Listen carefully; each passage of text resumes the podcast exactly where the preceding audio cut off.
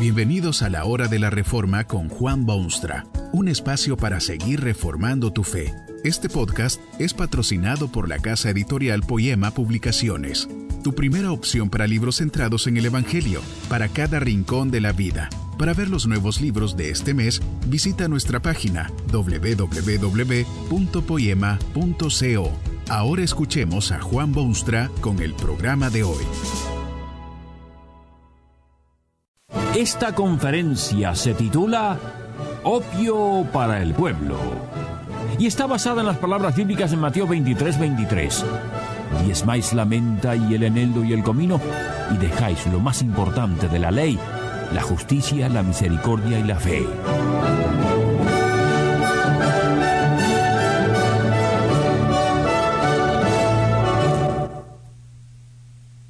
Muchísima gente se mantiene separada de la fe cristiana porque la considera opio para el pueblo. Opio para el pueblo, la fe cristiana. Dan ganas de sonreírse si no fuera cosa tan trágica para este mundo confuso y desesperado. ¿Qué es opio, para empezar? Bueno, es una planta propia de países asiáticos con propiedades que el hombre desde tiempo inmemorial ha podido utilizar. Tiene poderes medicinales, por supuesto, pero el hombre ha explotado el opio para fines negativos. El mayor efecto del opio es que estupeface, entontece, tranquiliza, pacifica al que lo usa.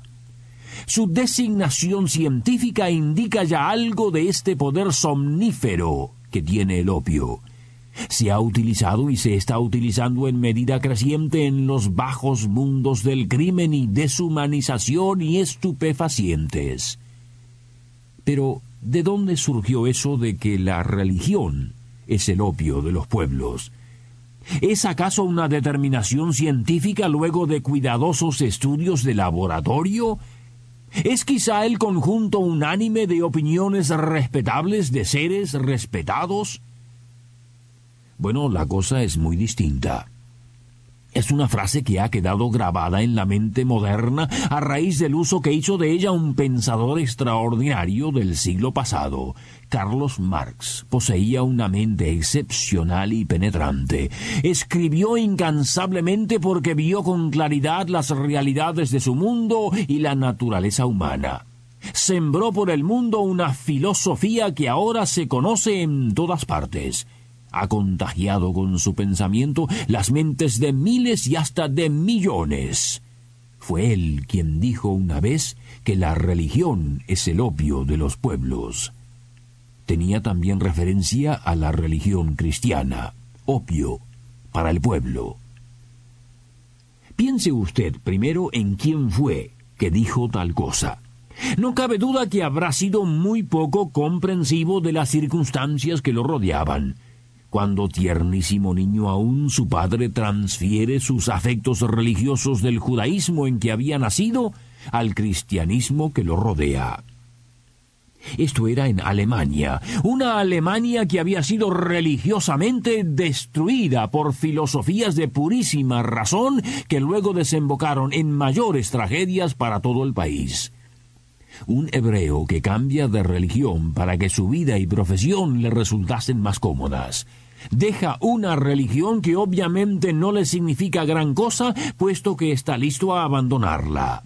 Se asocia luego con otra religión que no sólo había sido tergiversada por un racionalismo descontrolado, sino también que había descendido a los niveles de aceptar así nomás un abogado hebreo que poco interés tenía en la religión genuina. ¿Le parece entonces extraño a usted que un pensador poderoso llegase así a la convicción personal de que la religión es el opio de los pueblos? Este tipo de religión existe hoy mismo.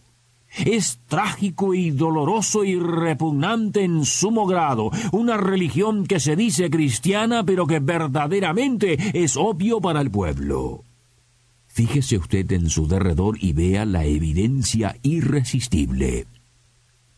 religión que apaga el espíritu del hombre, religión que mantiene ignorante al pobre ser humano, religión que establece poderes pero carece de compasión, religión que coarta libertades y mata entusiasmos y detiene el progreso.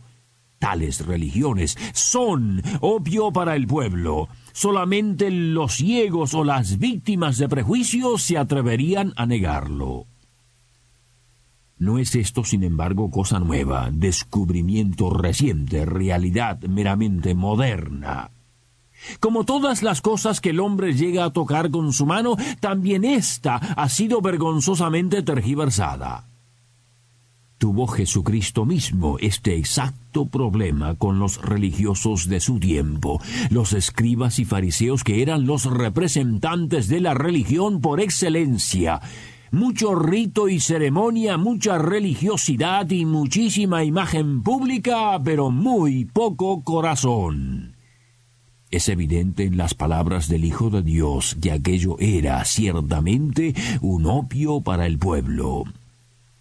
Cierran las puertas del reino de Dios, devoran las casas de las viudas, buscan prosélitos a quienes luego consignan al mismo infierno, juran falsamente. Esto es lo que hacen los practicantes de una religión que se traduce en opio efectivo. Ay, las palabras cortantes del Hijo de Dios. Diezmáis la menta y el eneldo y el comino y dejáis lo más importante de la ley, la justicia, la misericordia y la fe. Era parte de la práctica religiosa separar un 10% de las entradas para obras de caridad y espirituales, y aquellos modelos religiosos separaban un 10% de bagatelas como las hojitas de la menta y los granitos de comino, pero al mismo tiempo dejaban totalmente de lado tales cosas como la justicia y la misericordia y la fe. Eso en cualquier nación y con cualquier pueblo es ciertamente un opio venenoso. Usted se ha dado cuenta seguramente que Jesucristo fue quien condenó con mayor severidad ese tipo de religión. Lo que dijo aquel pensador alemán no era nada nuevo, sino el veredicto de uno que era el Hijo de Dios, objeto de fe y soberano Señor de la historia. Si usted se mantiene alejado de Cristo porque la religión es obvio para el pueblo, debería fijarse un momento en ese Cristo y olvidarse de una frase poética en unos labios desconformes con la vida en días desesperados para el mundo. Con toda la franqueza del mundo, ¿Puede usted decir que la religión de Jesucristo, el mensaje bíblico, es opio para el pueblo? En primer lugar, observe usted los puntos sobresalientes de esta fe. Enseña que el hombre fue creado por Dios y para Dios, que el hombre perdió su brillo original y cayó en desgracia espiritual y física. Usted mismo puede dar testimonio a todo esto.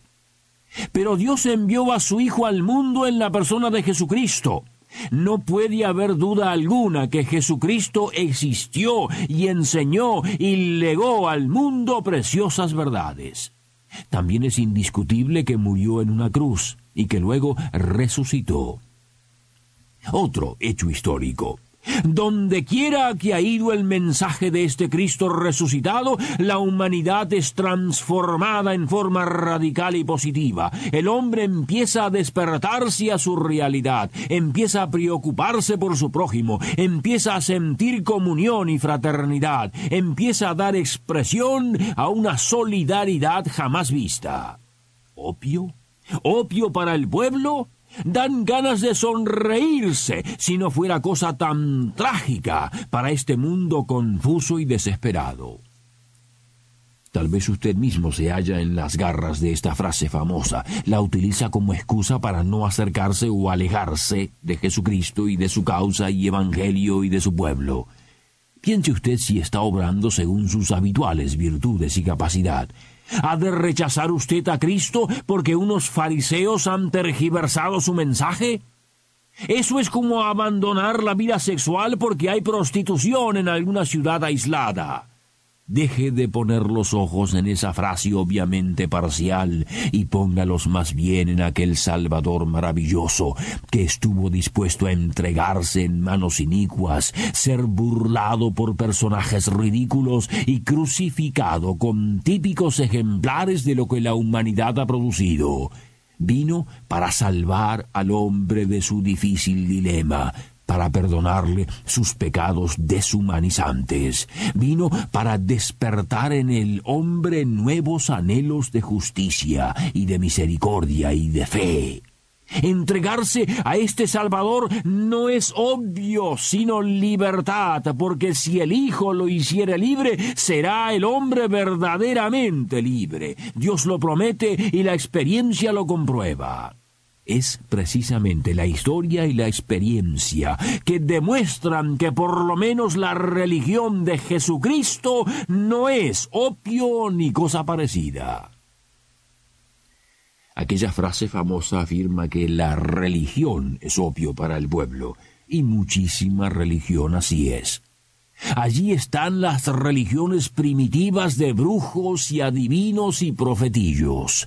Allí están una gran cantidad de religiones en el mundo moderno que mantienen a toda la nación bajo una especie de yugo pesado e irrompible. Y allí está la religión de aquellos escribas y fariseos. Opio puro, adictivo, desgraciado, maligno. Si usted es de quienes sinceramente dicen que no quieren saber nada de Jesucristo y su mensaje, porque eso es opio para el pueblo. ¿Cuál es su religión actualmente? Tal vez creía usted que es posible ser arreligioso, neutral, agnóstico. Usted sabe que eso es solamente un sueño. No puede el hombre verse completamente libre de la religión. Las únicas alternativas que le quedan son la religión como Dios la quiere o como la quiere el hombre. Dios lo llama para luchar por su liberación del yugo aplastante del pecado. Cristo no es opio, es libertad. Que este mensaje nos ayude en el proceso de reforma continua según la palabra de Dios. Si quieres profundizar en la exposición bíblica, puedes buscar más recursos en www.poema.co. Allí encontrarás libros que te ayuden a entender la palabra de Dios y aplicarla a tu vida. Poema, el Evangelio para cada rincón de la vida. Nos vemos en el próximo episodio de La Hora de la Reforma con Juan Bonstra.